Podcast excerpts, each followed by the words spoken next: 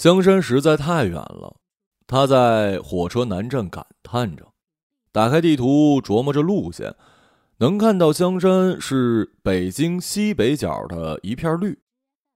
他没由来的想，要能把这片绿搬进市区，该放在哪儿呢？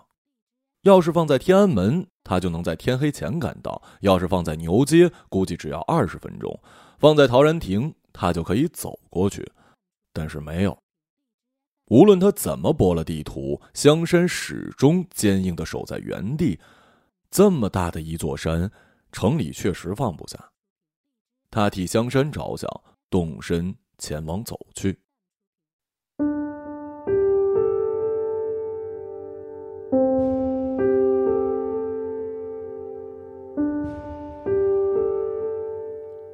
上海没有大山，蛇山更像是一土坡，上面住着打高尔夫球的富人，他们过着一种他不能理解的生活，仿佛他们生来就是为了打高尔夫球的。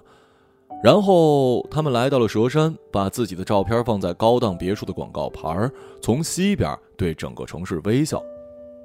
他住在松江，下班路上经常能看到这些斑斓的牌子，有时候觉得这是城市生活的福利，起码老家看不到这个，不是吗？有朋友告诉他，这里面还有游艇俱乐部，他震惊了。作为一个从小在山区长大的人，山上怎么开游艇呢？朋友没回答，脸上露出了神秘的微笑，很为他的反应而得意。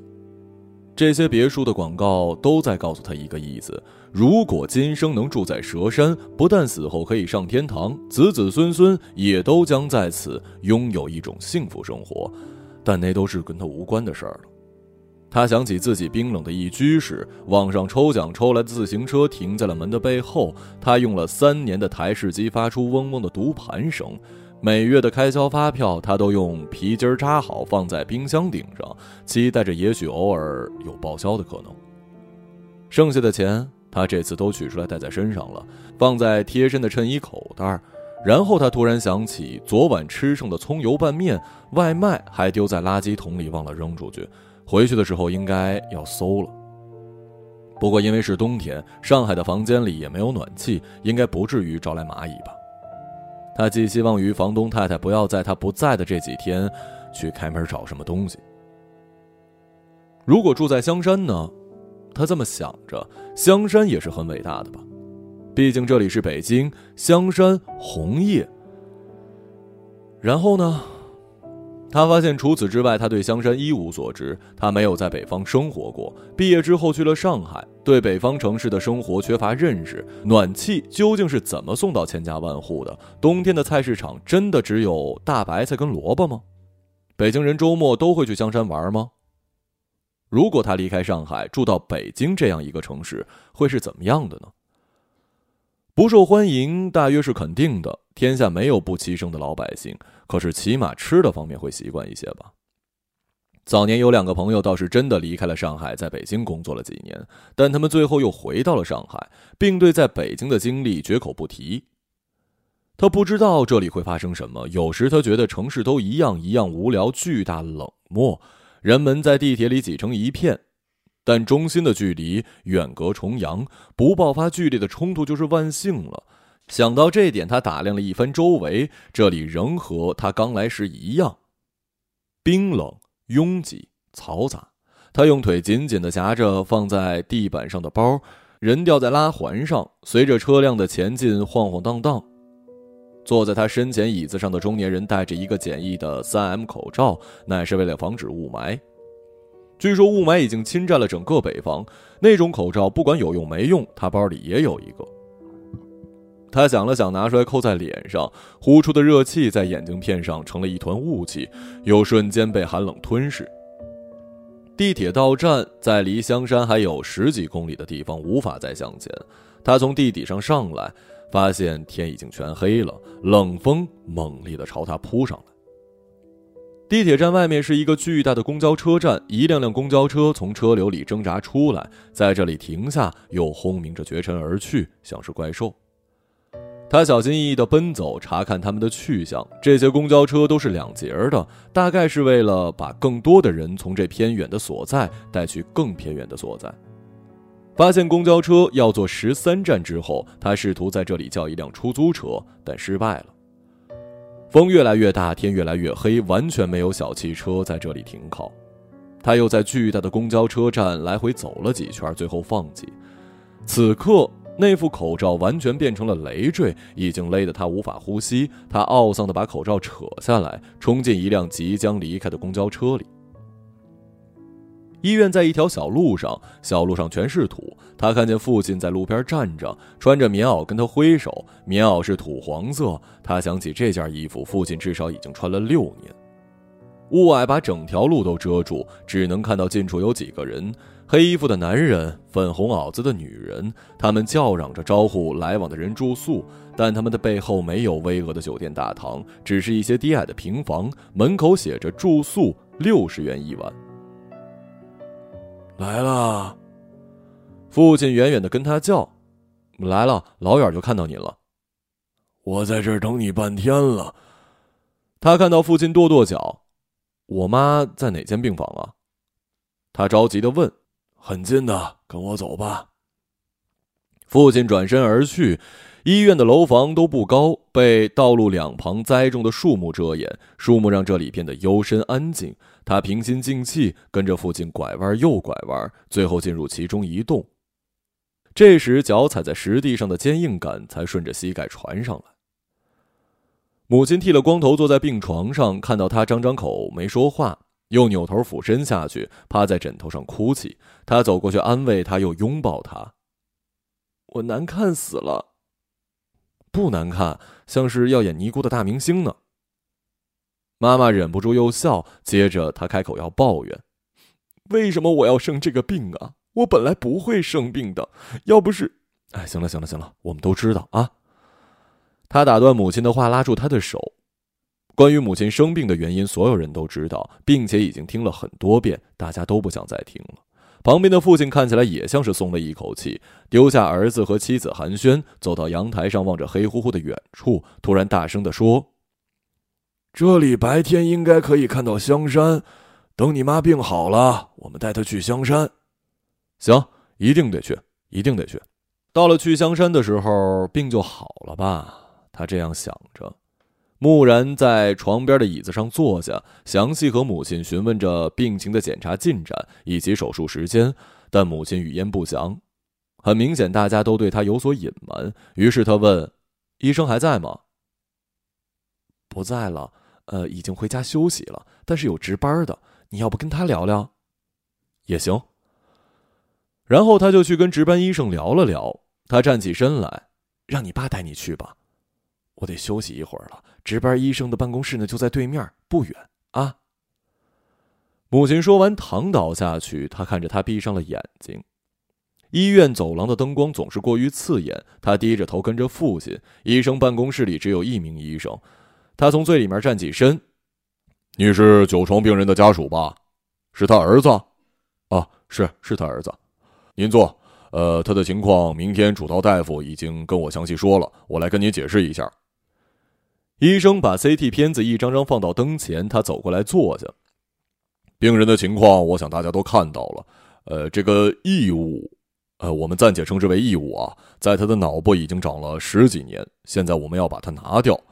目前论证下来，拿掉的唯一办法就是开颅。我们不再考虑其他的治疗方法。手术的部位呢？你看，呃，你看这一张，这张比较清楚。一般就是我们称为大脑中动脉 M 一段的位置。M 一的位置非常关键，稍有不慎，人就会出现肢体瘫痪、语言等行为能力丧失的症状，所以手术非常危险。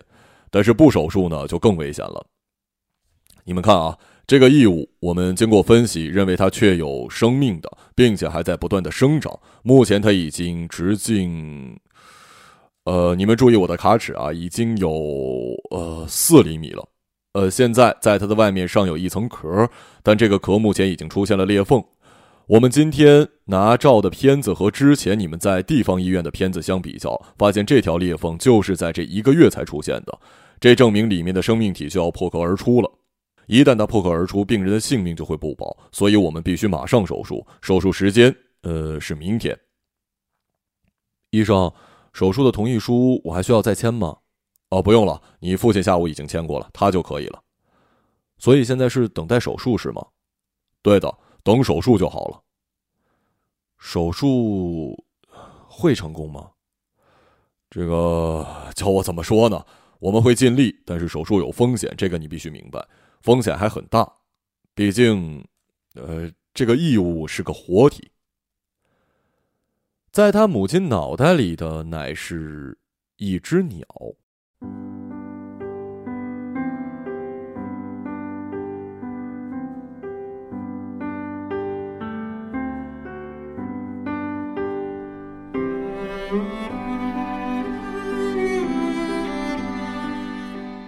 二十五年前，母亲尚年轻，是一个美丽温和的中年妇人，白皙高挑，身躯细软，说话轻柔。她的家乡是大山深处的盆地，父亲母亲并不常出山，工作之余不过打打麻将或在山水间徜徉。但他那时呢尚且年幼，对这些生活知之不多。少年人期望父母的关怀，但并不在意父母是如何生活的，原因应该还是打麻将造成的。母亲陪父亲去山中看望远亲，于远亲家中的院下摆开龙门阵，一打就是一个下午。傍晚歇息之时，母亲趴在桌子上小憩，被异物滴入耳朵，感觉惊醒。母亲说，那种感觉非常怪，像是水，但比水要浓稠，有一股甜甜的腥味儿。但亲戚们都报之以沈笑：“你是做梦了吧？”这种小气不可能睡得很死，而且那种感觉是如此的真实，所以母亲试图争辩，并以手轻轻地掏左耳，但耳中空无一物。那滴入耳中的东西仿佛从未存在过，此事被当作一个笑谈，从此轻轻放过。但母亲的性情却从那时起渐渐发生了改变。原先的她不喜欢与人争执，遇到别人劫难只会涨红脸。从那天之后，他竟能毫无由来的从口中爆出连珠炮似的语言，吵得对方哑口无言。他的脾气也开始变得急躁暴烈，不再温柔如水。那一年他不过刚上初中，但记忆中挨的第一顿打便是在那之后。后来母亲的面目也略知有一些变化，原本丰腴的下巴变得干瘪，本来淡淡的法令纹变得深刻，白皙的肤色渐渐暗黄。虽然还是个美人，但却开始让人觉得不能亲近。这种变化是缓慢的，却又不容置疑。之前那个母亲仿佛消失了。事到如今，他去回想，能想起的都是母亲跳着脚跟邻居门口大骂的场景。他手插在腰间，短短的头发竖在脑后，穿着一件碎花的罩衫，嘴唇翻飞，声音尖细。而邻居家则关门闭户，鸦雀无声。母亲的那副样子，怎么说呢？确实像是一只愤怒而疯狂的鸟。另一个变化是他不再吃鸡了，用他自己的话说，他不吃两条腿的动物了。哦，呃，还要再加上鸡蛋，这个变化也是令人瞩目的。西红柿炒鸡蛋或者是韭菜黄炒鸡蛋，本是家中常见的菜类。起先他跟父亲发觉这些菜开始总剩下一小份儿，然后他们看见母亲在洗手台前干呕，说感觉鸡蛋坏了，吃下去恶心。后来家中就不能再看到蛋类了。又有一天，他发现母亲不再给他买烧鸡吃，于是去问母亲。母亲想了想，说：“你喜欢吃猪蹄儿吗？五香牛肉也行啊。”他欢欣鼓舞地选了五香牛肉，从此遗忘了再也没有在家里出现过的禽类。山城偏僻穷苦，他家本来就不是讲究的那类，从此便接受了这些改变。现在回想起来，父亲跟母亲之间也许就此谈过，也许没有，但那也是于事无补了。有一年，应该是他高考前夕，北山里下来一亲戚，说老院子里的樱桃结得特好，特地带了一些给他吃。母亲接过樱桃，笑面如花，边吃边跟亲戚聊天。那种小小的野樱桃，母亲轻巧的用舌一卷，便能将肉跟核分离。樱桃核和樱桃梗连在一起，被准确的丢进垃圾桶，肉被喂进了他的嘴里。不过半小时的光景，樱桃被他二人一扫而空，留下瞠目结舌的亲戚。哎呀，没想到你们这么喜欢吃啊！明年我多带一点啊！母亲嘻嘻的笑着，不再说话，而他只顾品味樱桃的美味，对其中的蹊跷一无所察。第一次晕倒发生在十年前，据父亲说，那是一个夏天的傍晚，天色很好，星星月亮才升起来，难得天气也不闷热，还有微微的细风掠过堂屋。堂屋里摆着切好的青瓜，散发出淡淡的香甜。吃过晚饭，父亲提议去河边散步，但母亲表示晚饭吃多了，要先喝点水。母亲坐在院子里喝水的时候，父亲将将出门走了五十步，然后他轻轻地歪倒在椅子上，椅子失去平衡翻倒在地，他继而跟着倒在地上，椅子敲击在院子里的石板地上，发出清脆的声响。父亲扭头看到这一幕，倘若椅子是放倒在土地上，或是母亲没有能够将椅子压倒，那么父亲便有可能径自向河边走去。在这样一个美好的夜晚，谁能想象会发生这样的事儿呢？母亲便可能性命不保，所以此次灾厄过去之后，尽管母亲的脾气已经变得非常之差，差的让人觉得她六亲不认，但她仍然会常常提起我的男人曾救了我一命。十年前的检查是他在老家山城的医院进行的，那里条件一般，只能模糊的查出脑中有一个小小的圆形阴影，应该是肿瘤。然而，即使去了南阳，去了郑州，医院也不建议手术，因为那个位置实在要命。如果能不动啊，就尽量先不要动了。就这么又过了十年，这十年里居然昏倒再未发生，直到那个小东西试图破壳而出。初次晕倒之事，他在外地读书工作，一无所知。之后十年里，父亲跟母亲将此事对他守口如瓶。母亲会打来电话，说一些道理给他，类似“你不要怕苦怕累，没有人是累死的，只有懒死的。你是我的儿子，我当然了解你。你要重视血缘和家族，超过你自己。你要早早的结婚生子，不可浪荡。凡此种种，在他听来都是陈词滥调。”他不知道别家父母是否如此啰嗦，只是在电话中陪笑，许与委蛇。他觉得自己不同于自己的母亲，他喜欢吃鸡肉，广东餐馆卖的烧鸭、烧鹅，他也颇为中意。倘若摘去蛋黄的话，他一口气能吃四个鸡蛋。他有一种要把幼年欠的美味全部补上的决心。不过他过得并不太好。在上海这样一个地方过得不好，十之八九是指穷。像他这样的大学毕业、混迹此地的青年多如牛毛，没有出众的才华，没有显赫的家世。他挣扎腾挪在一间奇怪的公司里，三十多岁，如朝不保夕的浮萍，一只水鸟掠过湖面，仿佛触到水面，又仿佛没有。他在此地的生活是真实的存在的，又像不是。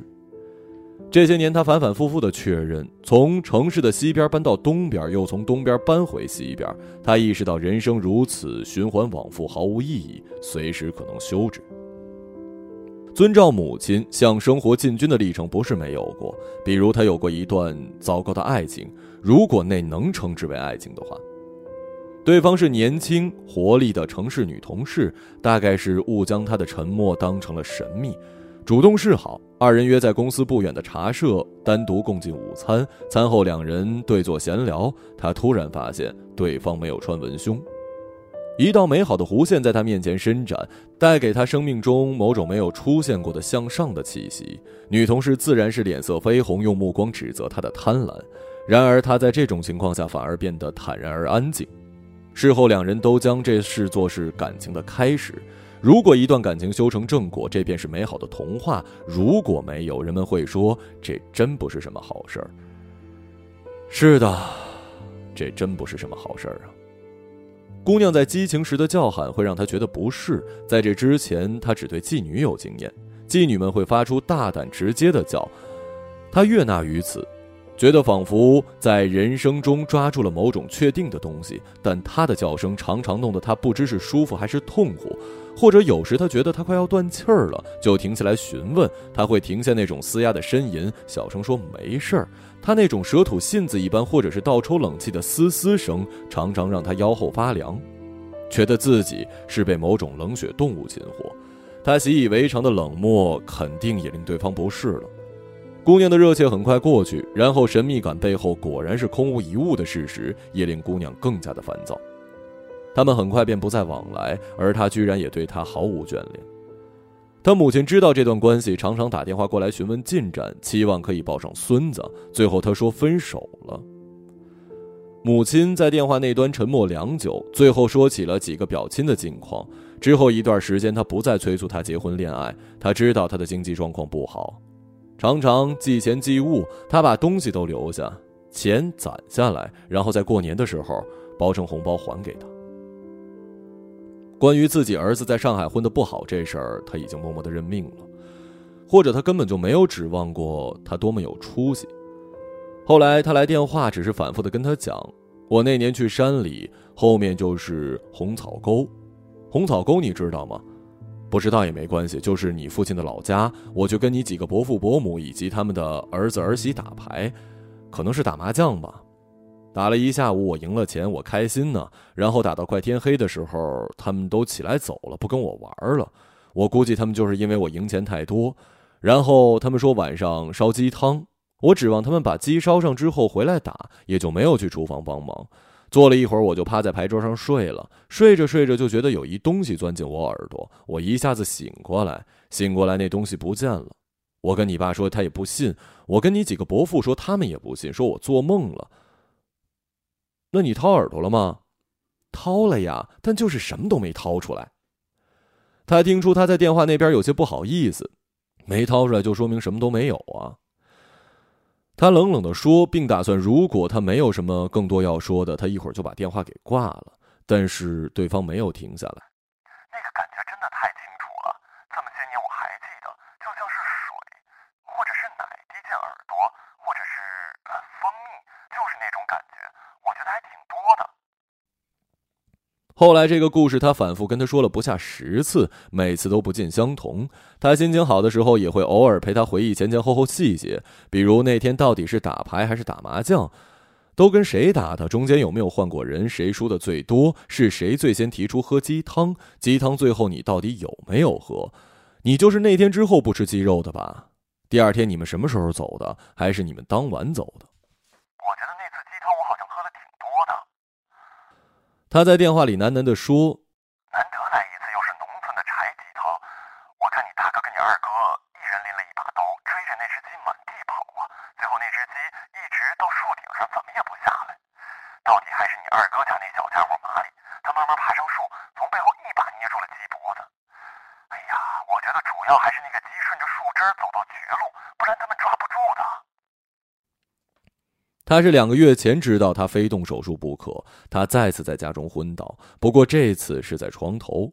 晚上正看着电视，开始呕吐，然后不省人事。父亲将他送去了山城医院，医院的设备水平已经进步了。他们从影像上看到这个肿瘤已经有四厘米大，建议他们转去南阳医院。他从上海飞回南阳，和医生做了详细沟通。医生告诉他，他母亲的脑袋里有一枚鸟类的蛋壳。医生第一次告诉他：“你母亲的脑袋里有一枚鸟类的蛋，经过十年，现在这枚鸟蛋可能要孵化，一旦破壳碎裂，你母亲就有生命危险了。”人的脑袋里怎么会有鸟蛋呢？他不知道如何理解这件事儿，但他就是在那儿了。呃，我们现在呢还看不出这是哪类鸟的蛋，一开始我们还以为是纤维瘤，后来觉得是脑膜瘤，但是都排除了。有北京的医生说是动脉瘤，我也觉得不像。我们都是有联系的，北京、上海的最好的专家都会诊了，把片子给他们看，最终支持我们的诊断结果是一只鸟蛋。它所处的位置呢叫做 M 一，呃，这里好比大脑的十字路口，血管非常密集，而且管着人体的四肢、语言等关键能力。本来能不动刀最好不要动刀的，呃，不是这里啊，呃，是这里。医生迅速的伸手比划了一下他左边脑袋，但是拖了这么多年，越长越大，不断的挤压脑组织，现在又出现要孵化的迹象。如果不尽快开颅，等它孵化出来，人就没了。而且现在我们这里呢，还没有条件动这个手术，这个手术难度非常高，世界上没有人动过。我们现在最担心的就是开颅过程中引起鸟蛋的破碎。目前全国能动这个手术的医院都在北京，跟我们有合作关系的呢，在北京香山。按照我们的推测，这枚鸟蛋可能还需要三个月才能孵化，所以手术必须在三个月之内完成。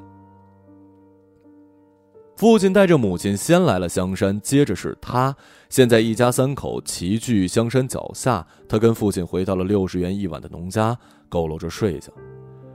睡到一半，他咬咬牙将父亲叫起来：“走吧，我们去住酒店吧。”父亲没拒绝，他们顺着地图找到附近的一家安顿下来，但也不再睡觉，而是坐下来试图就母亲的病情做一些交流。父亲告诉他十年前发病的经过，他则分享吃樱桃的事儿。父亲听了不禁笑起来。他越来越瘦，也确实越来越像一只鸟。你觉得像哪种鸟啊？他嘴边有一个词呼之欲出，但是忍住了。父亲自顾自地说下去：“我觉得像麻雀，就是我们土话说的小虫。他后来跟人吵架，一直蹦蹦哒哒。然后我带他去玩乒乓球，他也蹦蹦跳跳。因为瘦，有一次徐坤啊，就是你徐叔啊，说他怎么越来越像小虫了。你妈后来说话也快，一旦开口，别人一句话也插不进去。附近都闻名了，都知道他厉害，会吵架。”他不吃鸡肉鸡蛋的时候，我就觉得奇怪了。但你们不说，我也不知道。我那时候小，有一次拿零花钱在路边买了一根鸡肉肠，他回到家看到还抢了一半，前后也不过几个月吧。他突然就不碰这些东西了。他说着，开始用眼睛打量父亲。父亲讪讪的坐着，并不抬头。我没想那么多，不吃就不吃吧。我也没有多喜欢鸡肉。还有个事儿没跟你说。后来有段时间呢，他一直说你不好，说你外出读书工作之后人变得冷漠，对谁都不热情，好像在上海跟人处的也不是很好。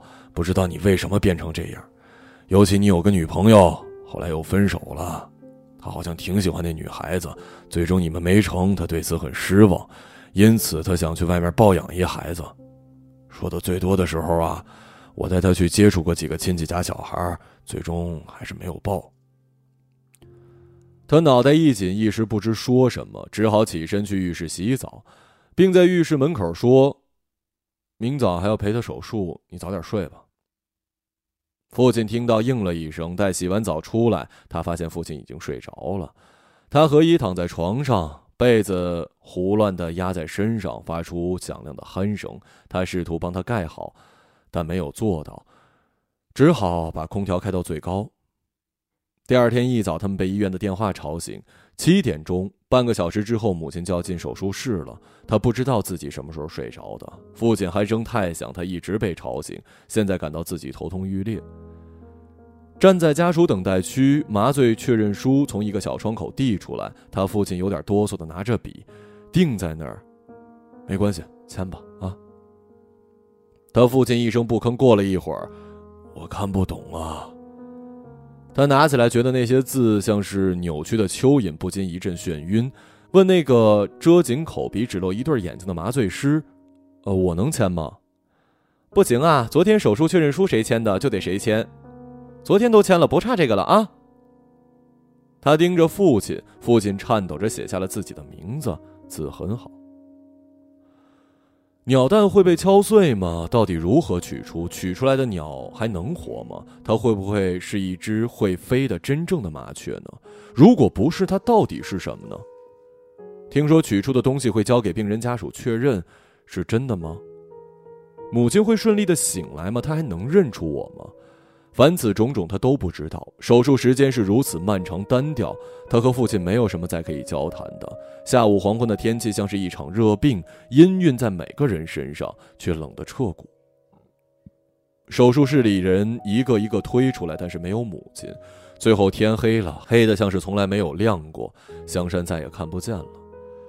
他躲在暗处，不知是否仍旧巨大如昔。外面医院的马路空荡荡的，通向不知道什么地方。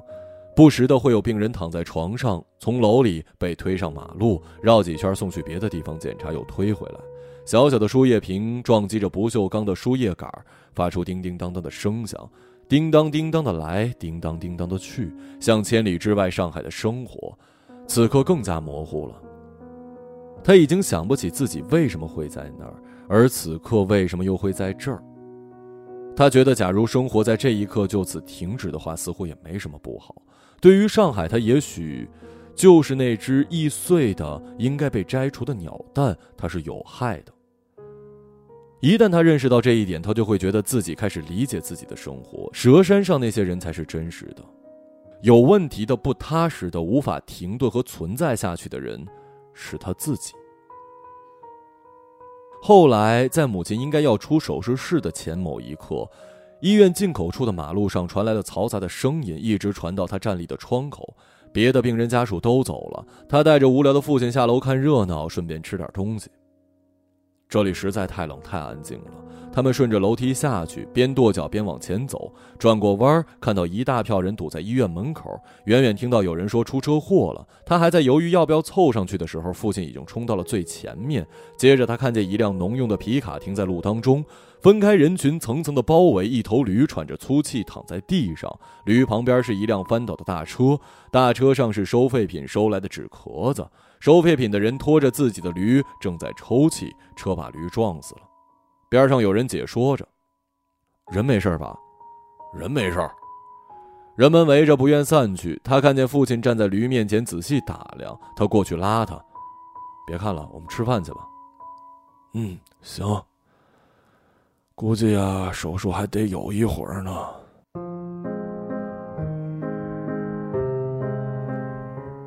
他们顺着香山脚下一直走。最后走到了一片度假村的地方，这里有不少大饭店，但因为不是旅游季，多数没开门。他们走完一条街，又绕到另一条，才找到几家开门的小店其中一间挂着四个大字“驴肉火烧”。他看着父亲，父亲看着他，两人一起走了进去。热腾腾的驴肉汤端上来，他看到父亲的眼睛红红的，吃了半晌，他开口说：“我过得也不好。”父亲点点头，我觉得我妈不会有事儿的。父亲低头喝汤，又点点头。我想了想，我不走了，我以后也不回上海了。等这个鸟从我妈的脑袋里取出来，我们一家人哪儿不能去啊？是吧？也算是鬼门关上走过一遭了。就算是这儿，在北京，在香山，咱们也可以住下来。等我把上海的房子、工作都退了。咱们在这边开一个像这样的驴肉火烧店也行，我想这里的房租总不至于贵，这多偏呀！上海像这么偏僻的地方都很便宜了，我想这儿应该很便宜的，你觉得怎么样啊？行吗？父亲低着头，好啊，也不知道那个驴死了没有啊？就在医院门口，肯定死不了。可医院治人的，驴得去兽医院吧？他不知道该怎么说了，父亲不再问下去。那一瞬间，他觉得自己跟父亲心灵相通。尽管少小离家，疏于交流，但是一瞬间，他突然觉得他知道父亲在想什么。他觉得他们都想起了那只鸟，那只躲在他母亲脑袋里的鸟。那只鸟飞行在北山的深处，红草沟的上空。红草沟的土地是红色的，母亲白皙的皮肤在傍晚的夕阳下闪着银光。那天下午，他麻将赢了二十二圈，笑容堆在他美丽的脸上。桑树下的牌局结束，他趴在石台面上假寐。那只鸟，那只小而轻盈的飞禽，从天上盘旋而下，落进他的左耳。那一定是母亲经历过的不被理解的最好的事情。他知道一定是这样的，所以。妈妈才会那么执着的相信，还一再的提起。你的繁华，我在远方。很多的岁月，总是会想起你给予我的一切，你给我的每一。一个朗读者，马晓成。成长。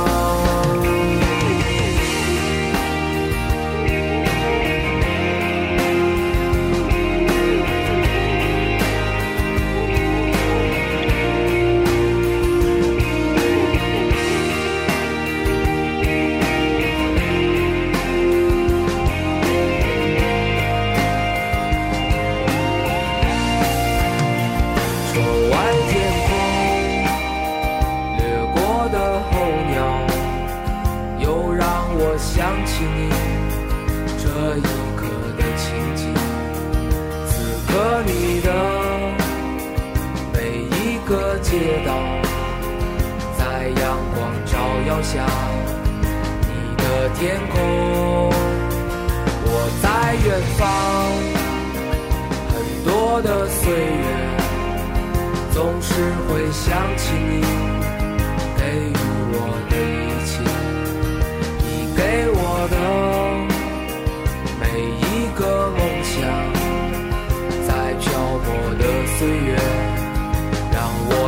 想